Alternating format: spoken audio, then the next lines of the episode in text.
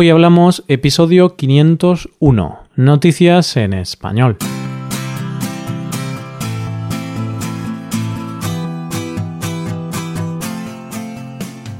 Bienvenido a Hoy Hablamos, el podcast para aprender español cada día. Ya lo sabes, publicamos nuestro podcast de lunes a viernes. Puedes escucharlo en iTunes, en Android o en nuestra página web. Ya sabes que tienes disponible la transcripción de este episodio y una hoja de trabajo en PDF con ejercicios y explicaciones de vocabulario y expresiones. Este contenido solo está disponible para suscriptores premium. Hazte suscriptor premium en hoyhablamos.com. Buenos días, ¿qué tal oyente? ¿Cómo estás? Si eres español, seguramente estés estresado con los regalos de Reyes. Pero la mayoría no tenéis este problema, ¿verdad? bueno, como hoy es jueves, vamos a hablar de noticias en español. Primero hablaremos de un hombre que va a cruzar el Atlántico, después de un niño que buscaba ayuda con sus deberes del colegio y por último hablaremos de una carta de Papá Noel. Hoy hablamos de noticias en español.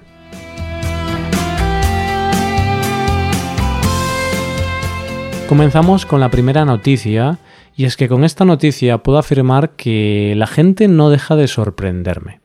La mayoría de las veces, si lees las noticias, la gente te sorprende para mal, en el sentido que parece que la gente es cada vez más violenta, más cruel, y en ocasiones pienso que el mundo va a la deriva.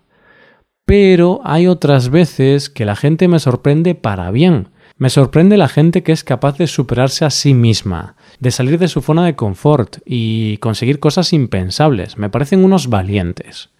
Y eso es lo que me parece Jean-Jacques Savin, un hombre francés de 71 años que ha iniciado un reto abrumador.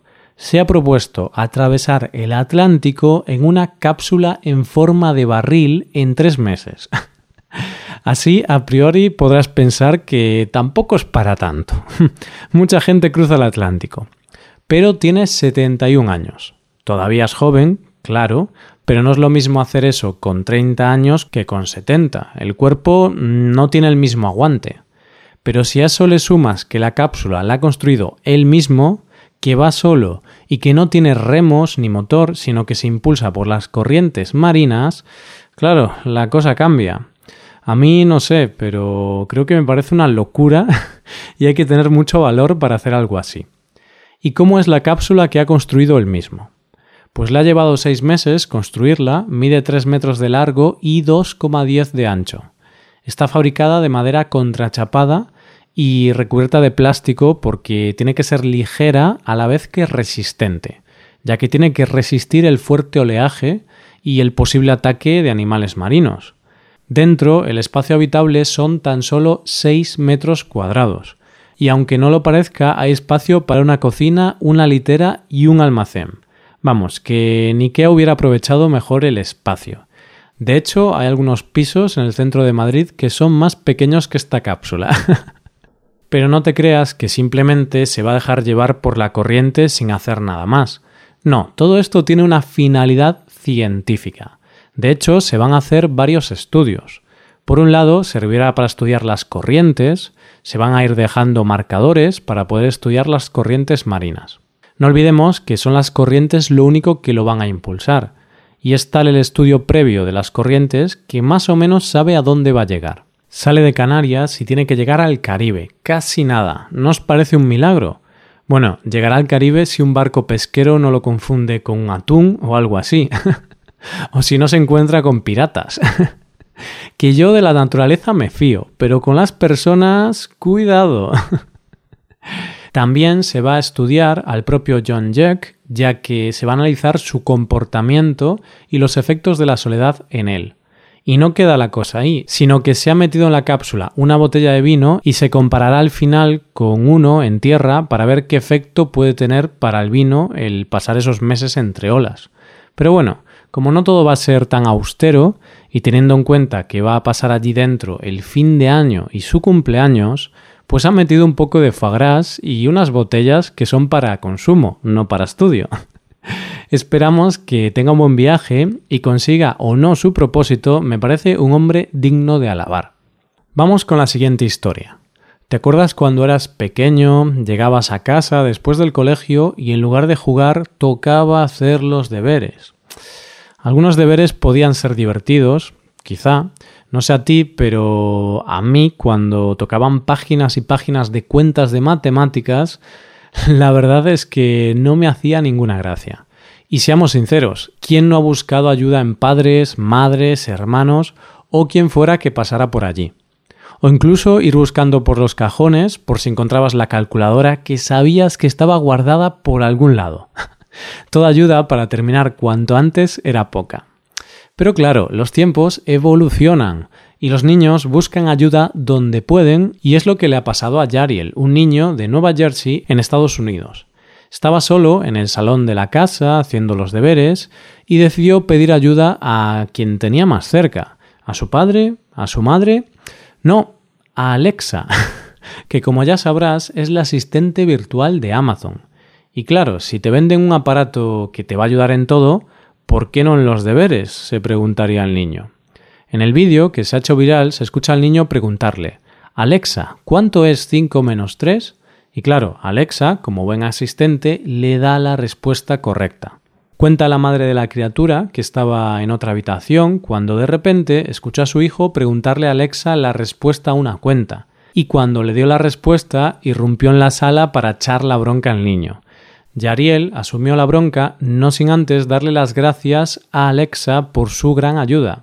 Aparte de lo gracioso e ingenioso de la noticia, ¿no te da un poco de miedo? A ver, me explico. No me niego a la evolución ni a la tecnología, ni mucho menos.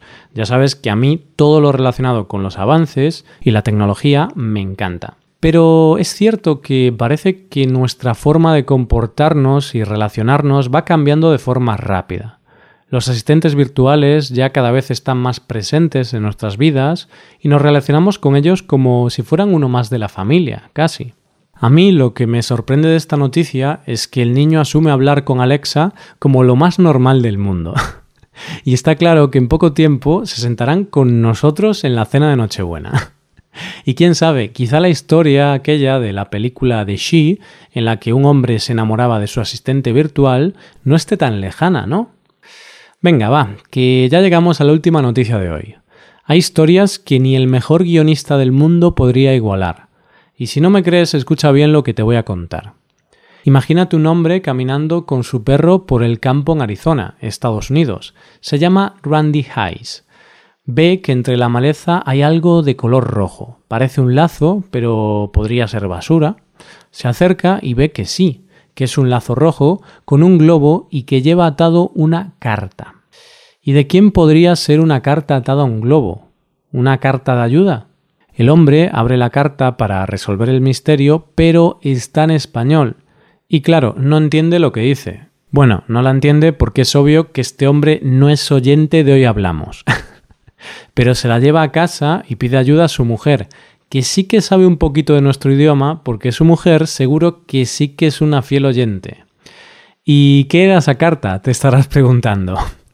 Pues era una carta a Papá Noel que le había escrito Dayami, una niña de México. En ella pedía a Papá Noel que le llevara juguetes, ropas, colores y terminaba diciendo tráeme lo que tú puedas. Al pobre Randy, después de leer esto, pues se le partió el corazón y pensó ¿Cómo voy a ignorar a una niña que tiene esta ilusión? Ahora tenía una misión, encontrar a Dayami. Y no era tarea fácil, porque no llevaba dirección, porque todos sabemos que Papá Noel siempre sabe dónde vivimos movilizó redes sociales, radios mexicanas, todo lo que estuvo en su mano para encontrarla. ¿Y tú qué crees? ¿Que la encontró o no? Pues sí, la encontró y Randy y su esposa viajaron a México donde conocieron a la niña y le entregaron los regalos. Allí descubrieron que la niña pertenecía a una familia desfavorecida y que todos los años enviaba un globo con la carta, pero que ese era el primer año que alguien la recibía. Y es que a veces los milagros existen y si me permitís la reflexión, cuando un globo de ilusiones puede superar un muro entre Estados Unidos y México, eso sí que es un milagro y una bonita muestra de cariño entre naciones. Igual más de uno debería aprender de esta noticia.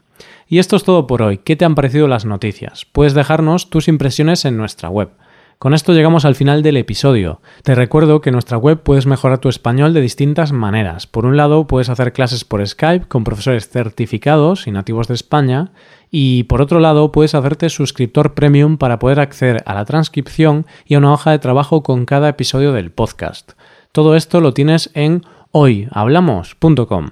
Esto es todo. Mañana volvemos con un episodio de conversación real y sin guion entre dos nativos. Lo dicho, nos vemos en el episodio de mañana. Pasa un buen día. Hasta mañana.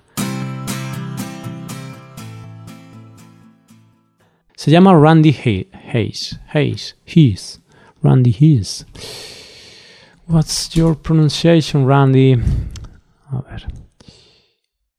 Randy Hayes. Randy Hayes.